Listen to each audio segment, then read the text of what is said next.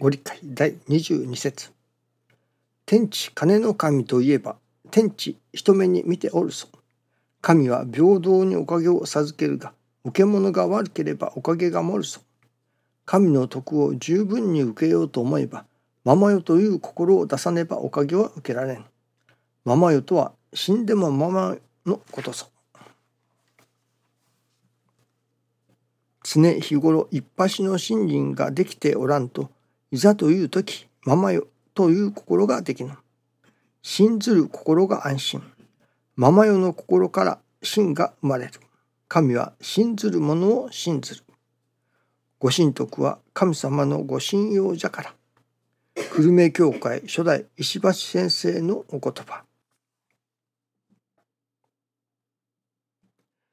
神は信ずる者を信ずるとまあこれも二つ取れますね。神は信ずる者。を信ずると。その信ずる者と。神様を信ずる者。といただけますね。神様を信ずる者を信ずると。もう一つは神様が信ずるものを信ずると。いうふうにもいただきますね。まあその二つが相まっていかねばならないのだと思います。神様を信じ抜くものを信じると神様がおっしゃるわけですね。そしてまた神様が信じる神様が信じられるものをまた神様は信じ抜くということでもありましょうね。ですから神様と私どもとの間柄が信じ信じられる間柄にならねばならないそうなった時に初めて私どもも神様を信じ抜くことができるそしてまた神様が私どものことを信じ抜いてくださることにもなるということですね。ではどうなったらそういう神様と私ともと間が間柄が信じ 信じ抜く。というのでしょうかね。信じ信じられる。間柄になるのだろうかと思いますね。そこにはやっぱり私どもが信心をさせていただくという信心のまあ目指しというのでしょうかね。そこが正しいところに信心の焦点を置いての稽古でなければならないと思いますね。ややもするとおかげ目当ての信心になりがちですけれども教祖様はこの方の何と言いましょうか神というのでしょうかは病気治しや災難よけの神ではないと心治しの神だとおっしゃっておられますね。ですから私どもが自らの心を治す心を育てるということに一つ焦点を定めねばなりませんね。しかしその心さえ磨いておればそれでよいかというとそういうわけにはいきませんね。やはり生身の人間ですから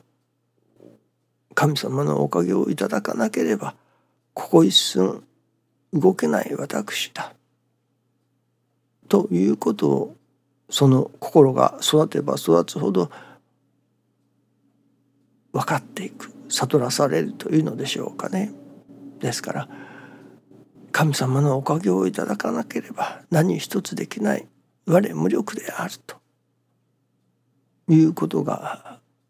悟らされたらばそれこそ神様のおかげをいただかなければなりませんね。私どもの心を育てるそしてまた神様のおかげをいただいていこ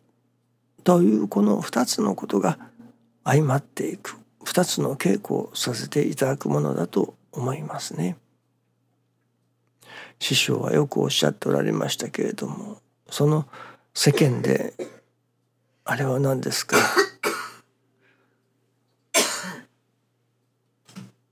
ボロは着てても心は錦ですか？というようなことを言うけれどもこのお道の信心は決してそのボロは着てても心は錦というようなことではないと。もし心が錦になるならば神様がそれこそ着るものも錦を着せよう着させてあげたいというのが神の心だと。ですから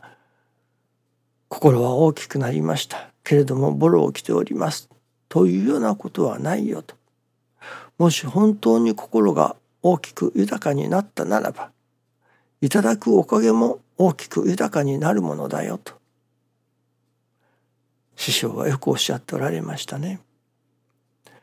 その私どもの心を育てるその心が育つその具合に応じてやはりいただくおかげもまた育ってくるということになるのではないでしょうかね。ただ精神収容的にそれこそ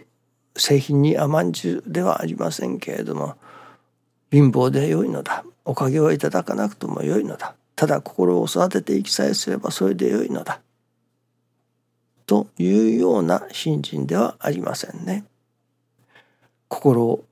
育てていくと同時にまた神様のおかげをいただいていく。そのおかげをいただいていかなければ立ち行かない私どもであるのですからね。その心を育てるということとおかげをいただいていくということが相まっての信心の稽古ということになりますね。そしてそれが成り行きを大切に尊ぶ中にその両方が相まっていくというそれが師匠大坪宗一郎氏のご流儀だということですね。おかげさえいただけばよい心さえ育てばよいというのではないその心が育ちそしてまたそれに伴っておかげもまた育っていくそういう信心の稽古がこのお道だということです。そしてそれが成り行きを大切に尊ぶ中にまあ神様が導いてくださるということになりますね。もしおかげがいただき足りんように思うておるならばそれは結局まだまだ私どもの心が育っていないのだということにもなりますね。この道では心が育つことそしてそこにおかげがいただけれるということその二つがまあ相まっていくということですね。あ、もっとも中には